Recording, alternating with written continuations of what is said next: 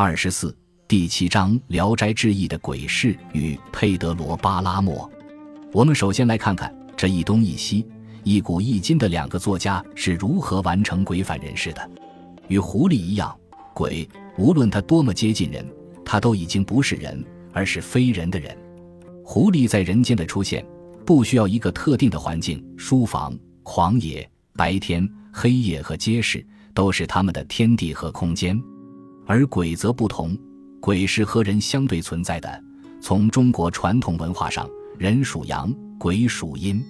人在白天活动，夜晚休息；而鬼则是夜晚出现，白天匿迹。鬼倘若和人在一起，三朝五日，人的阳气便会被鬼吸去，人的脸上会有幽邪之色、惨白之状。一句话，人身上会有鬼气，这一点。小说《画皮》写得明确而突出，所以在《聊斋志异》的人鬼小说中，人鬼相遇必须要有特定的时间和地点。特定的时间、环境是鬼可以来到人世的第一要素。《画皮》中，王书生与美女厉鬼相遇的时间是太阳还未出来的早晨，地点是孤零零的野外，除了他们，再无其他第三者。王六郎中的渔夫。是每天日落后的晚上，带着酒到城外河边去捕鱼和饮酒，所以他才可以遇到淹死鬼王六郎。那个著名的不近女色的侠义之士宁采臣与聂小倩的相遇，虽是在白天的路途中，但却是在白天的寺庙里。寺中殿塔壮丽，然蓬蒿没人。四绝行踪，东喜僧舍，双飞虚掩，为南一小舍，扃见如新。有故殿东隅，修竹拱把，阶下有居池，野藕以花，亦甚乐其幽摇。这座寺庙殿屋及宝塔都很壮丽，但是庭院里却长满了一人高的蓬蒿，好像很久没人走动了。东西两侧的僧舍，一个个门扉虚掩，只有南侧的一间小屋，门锁像是新的。再往大殿东角望过去，只见修长的翠竹足有两手合围那么粗。台阶下有个大水池，池中的野莲已经开花。宁采臣很喜欢这里幽静的环境，幽静，这是人鬼相遇必须的自然条件。如此，到了夜晚，鬼就可以出现了。所以，是夜，月明高洁，清光似水。宁采臣便从窗下看到作为鬼人的聂小倩一家，在一堵短墙内窃窃私语，议论什么。如此，他们相遇了，有了一场快意恩仇。花好月圆，而七生相遇女鬼张阿瑞，张阿瑞如同宁采臣相遇聂小倩，时间与地点如出一辙，大同小异，都是夜晚和一所宅地空阔、人口稀少、荒蒿野爱繁茂生长的老宅院。在美女小说中，冤鬼美女的出现，虽非夜深人静、月光皎洁、万籁无音，但男主人翁所租借的房子却空无他人。只有孤独的他和寂然无音的空气和欲念。英宁中，英宁与王子服的相遇，地点与时间，既不是幽静的无人之处，又不是早晨、黄昏或夜晚。但英宁在故事中是由鬼母生的人，而非这样那样死去又回人间的鬼。在整个《聊斋志异》的人鬼故事内，只有少数如斯文郎中的宋生和盲僧。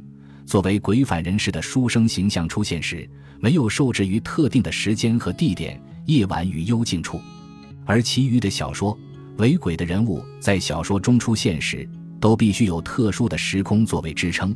一如狐狸必须出没于荒野与树洞，狼獾必须生存于山野和林地，这是自然之条件，也是文化之限制。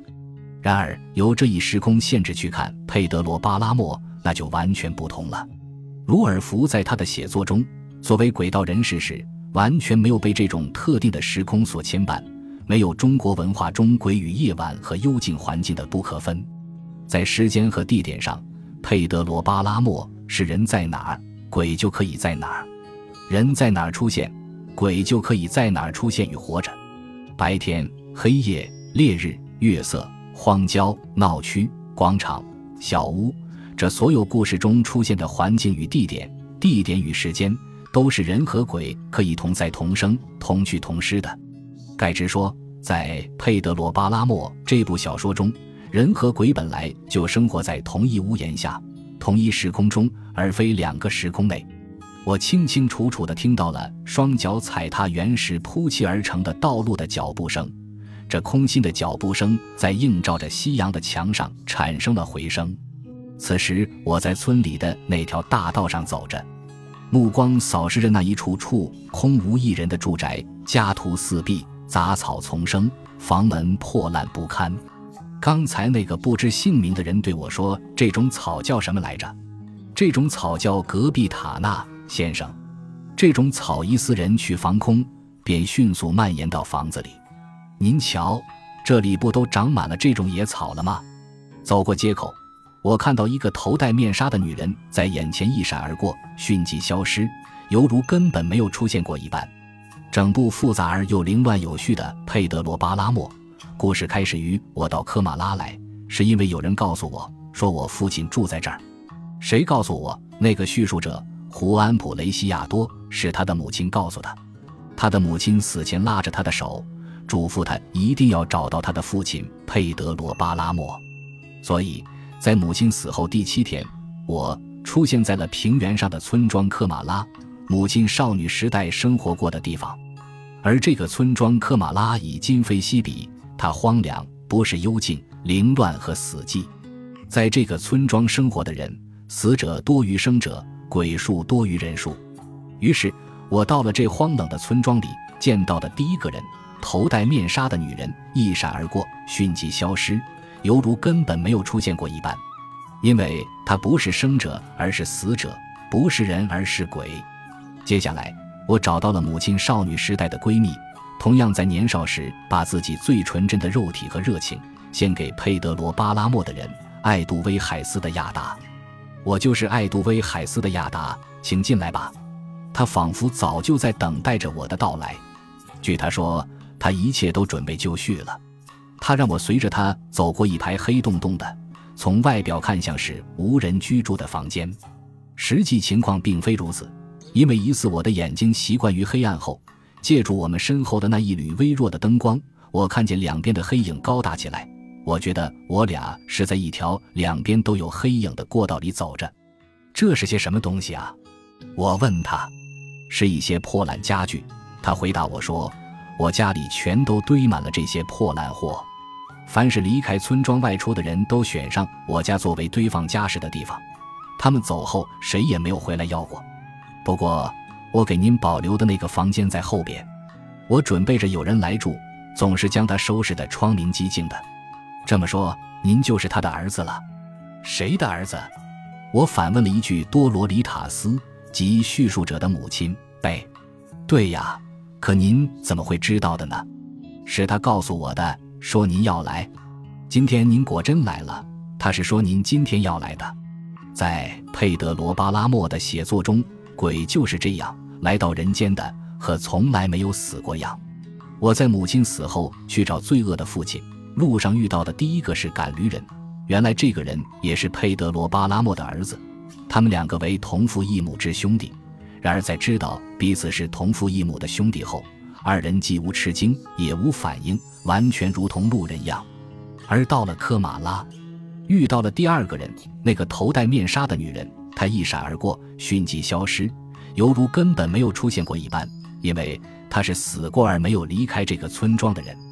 第三个人。爱都威海斯，他像是活着的人，但他却活在堆满死人家具的空间内，每天都在等着那些死过的人重新走回来，并且在后面他和我交谈时，告诉我那个我第一个碰到的牵驴人阿文迪奥是已经死过的人，就是说，在小说的开头线索中，三个我和相遇的人，有两个是已经死过的人，而第三个虽然还活着，却是生活在凌乱、寂静。随时等着死人回来的环境中，言此读者如同在荒野坟墓间割草采花般读下去。重要的不仅是分辨谁是死过的人，谁是活着的人，还有小说中前边的对话和后边的对话是如何联系起来的。这一情节和此后的哪个情节是在同一链条上，借此才能最终明了哪个是死去的，哪个是还活着的。这时，我们也才感觉到胡安·鲁尔福在写人鬼时。首先打破时空界限的，不是鬼是怎么回到人间的，而是他们本来就没有离开过。所以在时间和空间上，鬼和人的时空是统一的，统一的。而当我们说鲁尔福推翻了人与鬼、阴与阳的界限时，而其实质上是他在写作中原本就没有设定二者的空间界限在哪儿。在《聊斋志异》中，每每人与鬼的初遇多是夜晚和幽静处，而鲁尔福让鬼与人相遇时，既不需要特定的时间与地点，也不需要有特定的空间在，唯一需要的是当鬼与人无二地出现在故事里边时。他在什么时候才让读者恍然而一怔？原来他他是死过的人，而我们读到的那些凌乱、空洞、死寂的环境，以为那是鬼魂人世的特定之环境。然而人却也时时在生活在那个环境里，死寂、荒杂、空洞的自然环境和因此带来的小说的气息和氛围，在佩德罗·巴拉莫这部小说中，既不单纯的属于村庄、平原和人世。也不单纯的属于死者们出现，活着的时间和空间，它是人鬼共有的，也是小说有意营造的。有趣的是，在小说的上半部，随着叙述者我的死去，这种随笔而至的时空环境从死寂、荒杂、空洞渐次的转化成了喧闹、凌乱和沸腾。因为环境和氛围的变化，读者不再去追踪谁是生者，谁是死者。我们不得不感叹鲁尔福写作的用心或天然而成的现代性，像山生来就是山，水生来就是水，荒草大地自然是天救的草原花园般。本集播放完毕，感谢您的收听，喜欢请订阅加关注，主页有更多精彩内容。